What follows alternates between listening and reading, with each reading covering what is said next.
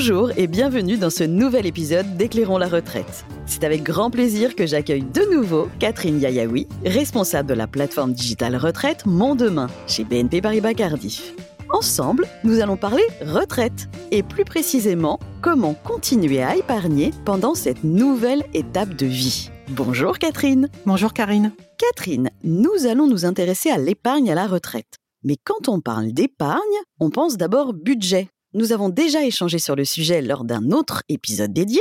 Pourriez-vous nous donner quelques bonnes pratiques pour bien gérer son budget à la retraite? Alors pour optimiser son budget à la retraite, il faut réduire ses dépenses et augmenter ses revenus. Donc tout d'abord, en ce qui concerne les dépenses, il faut faire le point, les recenser par grandes catégories, en identifiant les charges fixes, celles variables, celles qui ne sont plus nécessaires ou celles qui sont essentielles. Ça permet évidemment d'optimiser ses postes de dépenses et évidemment d'éliminer des dépenses superflues. Ensuite, il faut recenser ses revenus, évidemment aux côtés de votre pension, et identifier toutes les sources de revenus issues de votre patrimoine.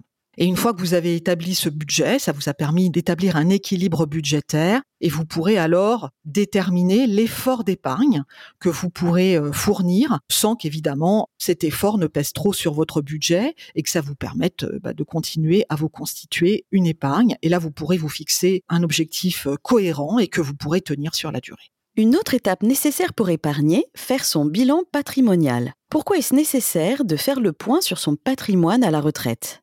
Alors c'est important de se rapprocher d'un spécialiste, que ce soit un conseiller bancaire ou un conseiller en gestion de patrimoine, parce qu'il vous aidera à établir une vision d'ensemble à la fois de votre patrimoine immobilier et de votre patrimoine financier, c'est-à-dire tous les contrats d'épargne que vous détenez et que vous avez pu souscrire, soit à titre individuel, soit à titre collectif.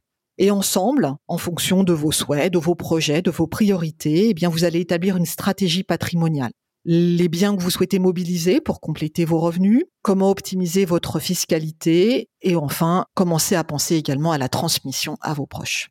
Enfin, pourriez-vous nous expliquer pourquoi il est important de bien déterminer ses objectifs et ses besoins une fois à la retraite? Alors la retraite, c'est une nouvelle étape de la vie hein, qui amène avec elle évidemment son lot de changements, pour la plupart positifs, et de projets. C'est important de se poser les bonnes questions, de prendre le temps, de ne pas avoir peur d'évoquer certains sujets, même les plus compliqués. Donc selon bah, vos objectifs et également votre profil d'investissement, eh bien vous n'allez pas faire les mêmes choix en matière de patrimoine et en matière de véhicules d'épargne.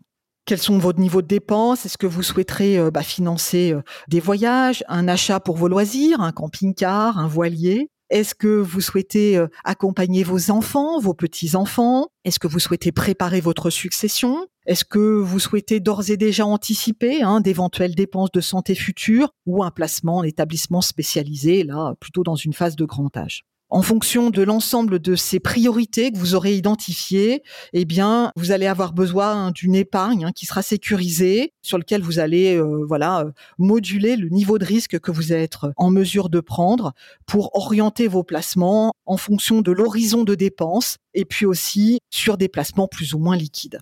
Pour faire les bons choix, c'est bien d'être accompagné par un conseiller, là aussi, hein, qui va euh, faire le point avec vous sur vos différents projets, vos différentes priorités, et vous orienter vers les placements qui sont les mieux adaptés à votre situation. Catherine, entrons un peu plus dans le détail. Entre mes 60 ans et mes 70 ans, quelles sont les différentes solutions d'épargne qui s'offrent à moi? Alors 60-70, euh, c'est la tranche d'âge du départ en retraite. Pour un certain nombre, euh, voilà, les personnes seront encore en activité, d'autres seront déjà rentrées dans leur nouvelle tranche de vie, hein, auront fait cette transition. Donc on établit un nouveau projet de vie hein, avec des besoins qui sont nouveaux liés à ce nouveau mode de vie et ce qui va nécessiter, dans un certain nombre de cas, de réallouer son patrimoine tout en continuant à épargner si on le peut. À 60 ans, voilà, l'espérance de vie, elle est encore longue, c'est une très bonne chose. Donc c'est important évidemment de bien regarder son patrimoine et de voir bah, ce qu'on va devoir mobiliser à un horizon assez court pour par exemple compléter ses revenus, tout en voilà maintenant un certain nombre de placements. Le conseil c'est toujours de diversifier ces différents placements hein, de manière à évidemment diversifier le risque. Pour ceux euh, dont le profil investisseur le permet, eh ils peuvent aller vers euh, des poches de placements qui qui permettent un rendement un petit peu plus important, comme par exemple les actions, des placements non cotés ou l'immobilier. L'important, c'est évidemment de bien faire le point sur euh, son profil investisseur, ses différents horizons de placement, et puis l'épargne qu'on a besoin de consommer, et puis celle qu'on peut conserver.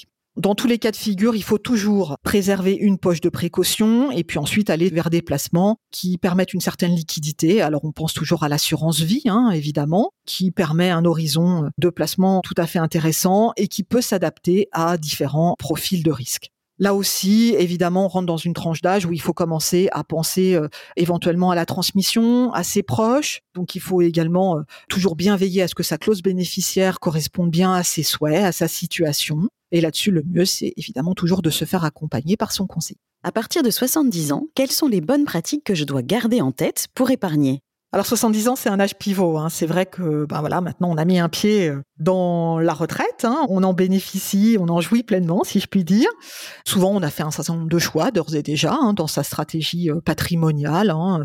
Certains ont déjà euh, préparé leur succession. Si c'est pas encore fait, évidemment, il faut faire ces choix-là si on est disposé à le faire avec des professionnels, en ayant aussi bien discuté avec ses proches, c'est notamment à partir de 70 ans hein, que les versements effectués sur votre assurance vie sont soumis à un traitement fiscal différent au moment de votre décès. Mais en tous les cas, l'épargne est toujours possible en ayant toujours en compte voilà les éléments qu'on a évoqués précédemment. Quelle est l'épargne que je souhaite consommer, celle que je souhaite transmettre? Et donc là, le mieux, c'est de faire le point également avec un conseiller. Catherine, votre mot de la fin. Alors la retraite, c'est une nouvelle période de la vie hein, qui est riche en, en changements, mais aussi en projets, en opportunités. C'est pourquoi il est important de bien établir son budget et puis sa stratégie patrimoniale pour euh, vivre pleinement cette tranche de vie aux côtés euh, des siens. Il est important également de dire que le lien intergénérationnel hein, et son cercle familial, comme par exemple bah, se rapprocher euh, de ses parents, gérer un ascendant ou aider ses enfants, ses petits-enfants, ont aussi une place prépondérante dans les choix qu'on va être amené à faire, dans la gestion de son patrimoine et dans son budget. Pour cela, posez-vous évidemment les bonnes questions, anticipez et puis rapprochez-vous d'un conseiller pour faire les bons choix et puis bien évidemment pour profiter pleinement et sereinement de cette nouvelle tranche de vie. Catherine, un grand merci pour vos éclairages et merci à vous pour votre écoute. Si ce podcast vous plaît, n'hésitez pas à en parler autour de vous. À très vite pour un nouveau décryptage dans Éclairons la retraite.